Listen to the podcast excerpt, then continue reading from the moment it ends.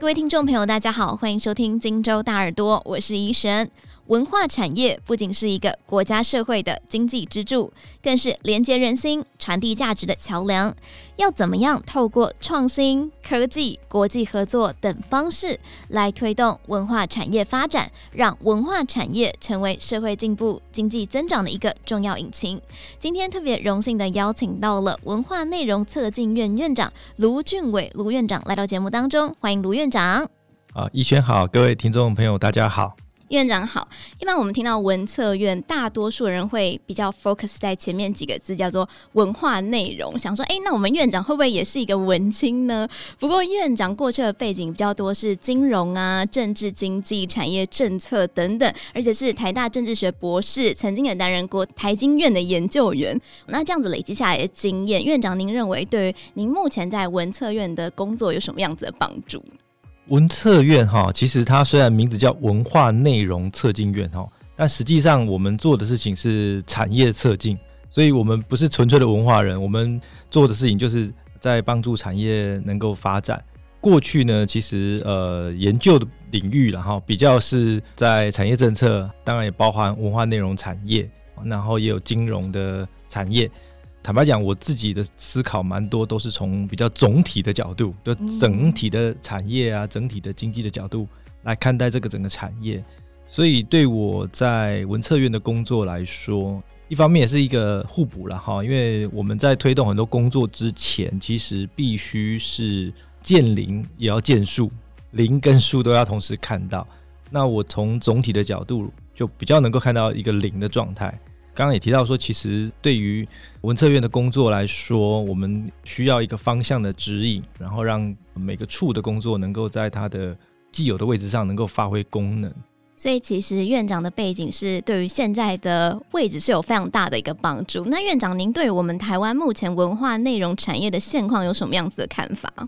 其实，台湾内容产业现在对我来说还不能够成为一个完整的产业哈，因为这个产业其实基本上有几个课题了哈。第一个当然就是说它的规模都比较小。那我们据统计，大概八十五 percent 以上的这个企业，基本上它的资本规模都在五百万以下，所以它通常会面临到所谓资源不足的问题，包含说它的产制的资源不足、资金规模不足，以及它的市场行销的资源也不足，这都限制了它先天上这个产业发展的一个基础。第二个问题，大概就是说，这个产业基本上因为它规模不足嘛，所以它的产业在那个财报的这个制度化或标准化上面哈，不是那么完整。第三个问题是，这个产业里面大部分也是创作者居多，经营者思维稍微少了一点点。那所以我们看它这个产业跟其他的像是半导体啦，或者是资通讯产业哈，甚至是其他的行业来相比的话，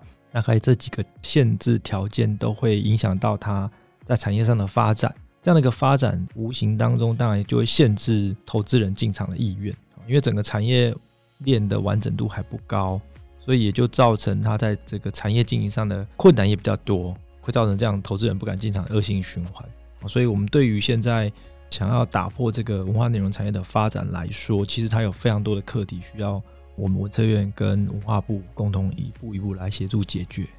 对，所以要打破这样子的循环，需要年轻强韧的动力。就像是我们都知道，文策院是相对年轻的组织，二零一九年成立的。可不可以请院长跟大家简单的介绍一下，文策院主要是扮演什么样子的角色，拥有什么使命？目前的运作模式又是怎么样来进行呢？文策院其实大概才成立四年了，哈、嗯，四年左右，所以它才是一个相对年轻的组织。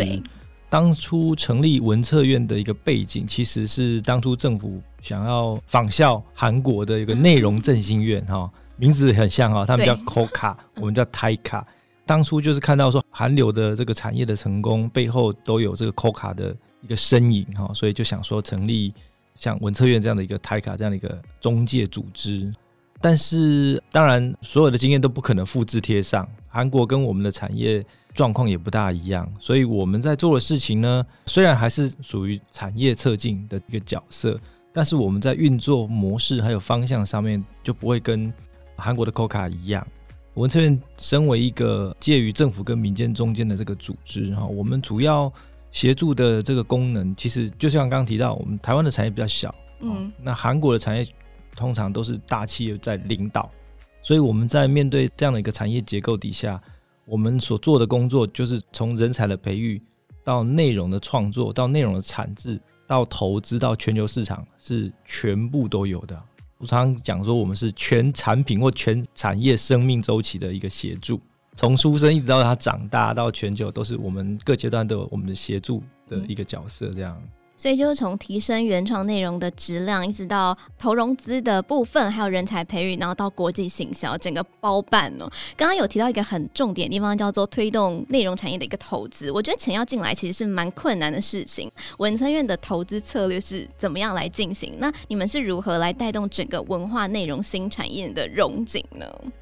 投资一般我们如果在市场上来说，大概也可以分成两个大类型哦，一个叫做策略型投资，一个叫财务型投资。策略型投资大概就比较像文策院这样一个角色哈，也就是说，我们投资通常是着眼于整个中长期的发展。更重要的是，因为我们是运用国家的资本在投资，所以我们在投资上面又更加的重视，比如说某一个投资案或者某一个企业被我们投资的企业，它在整个产业链里头，它是不是具有一个关键的角色，或者是产业链里头有个缺口，那这个企业可以去。扮演这样一个角色，譬如说，呃，我们过去有投资一家叫做台湾梦幻学院，啊，它是做人才培育的。我们都知道韩国它有很多练习生这样的一个培育的公司，然后经纪公司。台湾其实过去比较少，台湾大概都是选秀啊，你自己都练好了哈，啊来想要想要报名，然后想要变明星来出道这样，比较少有巨人去培育他。所以，我后来我们投资了一个台湾梦幻学院。他就是做这个人才培育的这样的一个角色，对我们来说，他就是在产业链里头所缺乏的这样一个角色，所以我们就很高兴也投资这样的一个公司。所以，台湾梦幻学院是属于文策院在培育人才上面的投资，但是除了文策院之外，我想企业的资金挹注也是相当的重要。那文策院是怎么样来吸引企业投入，或者是让企业有兴趣参与文化内容产业的？其实要吸引企业进来哈，当然，因为企业不可能每一个都跟我们一样是策略型投资，当然我们更欢迎的也是策略型投资人呐哈。所以我们在吸引企业进来投资，主要也是希望有两种对象，一种叫做产业内企业，一种叫跨产业的企业进来。产业内的企业哈，尤其像是比如说它是下游的平台业者，他来投资上游产业链上游的内容制作。或者是人才培育，这个我们都是非常欢迎的。比如说你是这个影视的通路、影视的平台，好，你来投资一个影视制作公司，好，这个我们是很欢迎的。那另外一种叫做跨产业的投资，特别像是科技业或者是金融业来投资内容产业，因为这个其他跨业进来的投资的资金，它的思考有时候会跟产业内的投资不大一样，嗯，因为像科技业跳进来投资。他不大会去投资一个其他不同行业嘛，哈，对，他会跳进来投资，通常是因为他想要在这个产业里面有一些布局，特别是像这几年都很流行的元宇宙，那很多科技公司也开始从这个硬体的制造的业务开始转向内容或软体的投资，所以他们开始会想要跳进来投资这个元宇宙相关的这个行业，那这个元宇宙里面。有一部分就跟文化内容产业非常相关，啊，所以我们也很欢迎这样的一个产业能够跨业进来投资。这样，院长可不可以举例说，啊、呃，您刚刚讲的是一个是产业内，一个是产业就是比较跨产业的，可不可以个别举一个例子跟大家做分享呢？好啊，我我们产业内的投资的部分哈，我们像我们之前跟四大影城啊有合资，一个叫伯乐影业，嗯，伯乐影业啊，它是四个影城联手，然后来。投资一个上游的类似呃影视制作公司跟投资公司，就是属于产业内的。你看它四大影城投资完，它所开发出来的内容，它就很容易就可以到影城去播映，所以它就等于是一个蛮正向的一个循环。跨产业的领域进来的话，像我们过去跟红海哦，红海有跟我们一起投资一个叫 XR Space 的这样的一个公司哈。那 XR Space 的公司，它其实就是做。元宇宙内容的一个平台，红海过去我们都知道它是做硬体制造的嘛，哈，这几年很积极的在投资元宇宙相关的一些不管是创新技术或者是内容，所以我们后来也很开心有这样的一个跨科技的进来。这一阵子，我们也开始在接触一些高科技公司，哈，那他们也开始也有意愿，看到有这么多的科技公司跳进来，他们也开始想要投资这一块了。所以主要是有两个面向，一个是产业内投资，一个是跨产业的投资哦。像是刚刚院长提到说，跨产业的部分，因为近期元宇宙啊、AI 等等议题非常的夯，吸引了很多科技产业来投资。我想除了这些之外，现在还有一个趋势是不得不做的，叫做 ESG。文策院也特别扩大了 ESG 小组，变成一个专案办公室。目前这个专案办公室有哪些具体的行动跟方法呢？当然，我们推动 ESG。的这个工作其实是在我们整体文策院的工作的这个使命底下去做的哈。嗯、那我们现在的使命当然就是促进产业的发展嘛，内容产业的发展。所以 ESG 在我们院里头的定位，我把它定位成叫强强合作啊，就是我们协助文化内容业者跟一般其他的企业，就是非文化内容产业的企业来做合作，所以把它定位叫强强合作。那什么叫强强合作呢？哈，这有两个层面。第一个就是说，当然都提到投资了哈，就是我们也希望刚刚提到跨产业的投资进来哈，那这个也是属于我们在提倡的 ESG for Culture 的其中一个面向。刚好今年有通过这个文创法，那有提供这个企业如果投资文化内容产业的话，它可以有个租税抵减哈，所以这个大环境是有利于企业来投资文化内容产业的，所以我们也会。利用这样的一个契机，未来会努力来提倡更多企业勇敢投资这个文化内容产业。哈，这是第一个面向。第二个面向的强强合作，我会把它定位成说，其实企业它的 ESG 的工作里面有一块是争取社会的认同。企业的这个存在不仅是为了获利，不仅是为了股东的报酬，它也必须有一些社会责任。那可能也需要有一些社会，我们讲社会的报酬吧，哈，social return。企业要争取社会认同，他必须要能够感动社会嘛，哈，做一些事情能够让社会认同。那其实文化内容业者他所擅长的就是说故事的能力，对，也就是他说故事的能力可以让社会感到感动或认同。所以我们在提倡 ESG for Culture 的第二个层面，就是所谓文化内容业者跟企业一起来携手，然后创造社会影响力。我们在推动上面，我们常常简称它叫 CSB 啊，C 就是 Cultural Content 文化内容，S 就是 Social Impact 社会影响力，哈，B 就是 Business Value 就企业的利益这样子，企业价值。对，所以我们在推动上面就会有这两大层面。当然，过去呃，我们刚提到第一层面是这个投资抵减嘛，哈，这是今年才开始有的，哈，所以我们接下来会去推动这件事情。但是过去我们其实已经在做的就是刚刚提到第二层面，就是我们讲刚刚 CSB 这个角度去推动，也很开心。经过这一两年努力，我们大概有十六个落地的案例，哈，就企业跟文化端的携手合作的案例。那我们也即将在呃十一月我们会举办一个成果发表，那也很欢迎，如果大家有兴趣的话，可以看看我们官网哈，然后寻找相关资讯来参加。我刚刚听完之后觉得非常的特别，因为我一般在听到 ESG 的时候，我第一个想到的会是前面的 E 环境友善，可是刚刚院长分享的内容好像跟那个完全没什么关系。哦，对啊，其实 ESG 哈，大家听到这个名词马上就想到，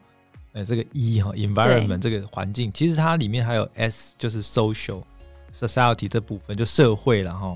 文化其实就在社会里面哈，它这是整个社会的一环嘛，所以我们通常在 ESG 的命题上面哈，我们更强调是呃 social 这个部分啊，当然也有一些艺术作品会有强调环保啦、永续啦哈，这等等的哈。那但是对我们来说，呃，我们还是更强调其实是是一个就企业来跟文化端合作，它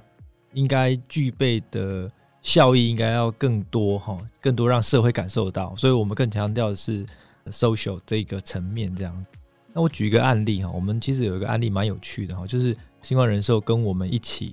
在支持一个方案，就是他做一个二手衣的回收哈。他跟 Storywear 设计公司哈，这设计公司它其实也是具有一个呃类似环保永续的理念的一个呃服装设计公司哈。那它就是利用这些二手衣物回收以后，再设计成新的服饰，然后再做贩售。那他这个方案呢，就是跟着 Storyware 合作，然后回收二手衣物之后，经由这个 Storyware 的设计，再交由新路基金会。新路基金会有一些比较弱势的妇女来做手工制作，制作完之后交给新光人寿做义卖。义卖的所得呢，有一部分就会回来，呃，新光人寿就会有一个微型保单，专门针对这些弱势的女性，哈，给她一个微型保单。那这微型保单的这个保费呢，就由这个义卖所得来支付。所以对于星光人寿来说，它不仅做了一个具有社会影响力的一个专案，它同时也增加它的保险的客户。所以对他来说，其实是一个蛮综合效益的一个方案。所以这对我们来说，就是一个很好的所谓。我们刚刚提到的所谓 CSB 嘛，哈，就是社会跟企业来共创一个社会影响力的专案，这个就是蛮蛮典型的代表。所以文策院 ESG 小组是比较着重在 S 社会更好啊，社会责任这一块。对，因为文化确实也是跟很多社会联动在一起的，特别是像儿童的教育啦，或者是用表演来让大家关注到一些社会议题，像高龄啊等等这些议题这样。嗯，那其实我自己本身呢，也是艺术大学毕业的啦，所以我身边很多朋友都非常关心这个文化产业的发展啊、呃。文策院对于文化内容的创作者啊，有没有什么相关的协助或者相关的培育计划，来去提升我们台湾整个文化内容的数量、品质，还有国际影响力这样子？哦，对啊，很希望有这样的一个方向的发展哈。然后我们在做法上面，一个就是人才，一个就是内容，因为。内容还是由人才创作的哈，所以我们人才上面，我们有文策学院，我们有提供非常多的课程，包含不管是创作的哈，不管是经营的，不管是呃筹资的哈，你要募资嘛，你要筹资相关的能力的培养上面，我们都有相关的课程。我们对于个别的产业，像是漫画，我们也跟台艺大、好云科大，我们有合作开设一个商业漫画的制作的一个培训班，类似这样的一个。产业的专班我们都开设，这样，所以在人才的培育上面，我们一直都是非常努力的。那当然，培养出的人才不会像是一般只是好像开个补习班啊训练，不是哈。其实我们很希望它是实战型的，就是它是产业实战。所以我们现在所开设的课程都希望能够以产出内容为主哦，就是说。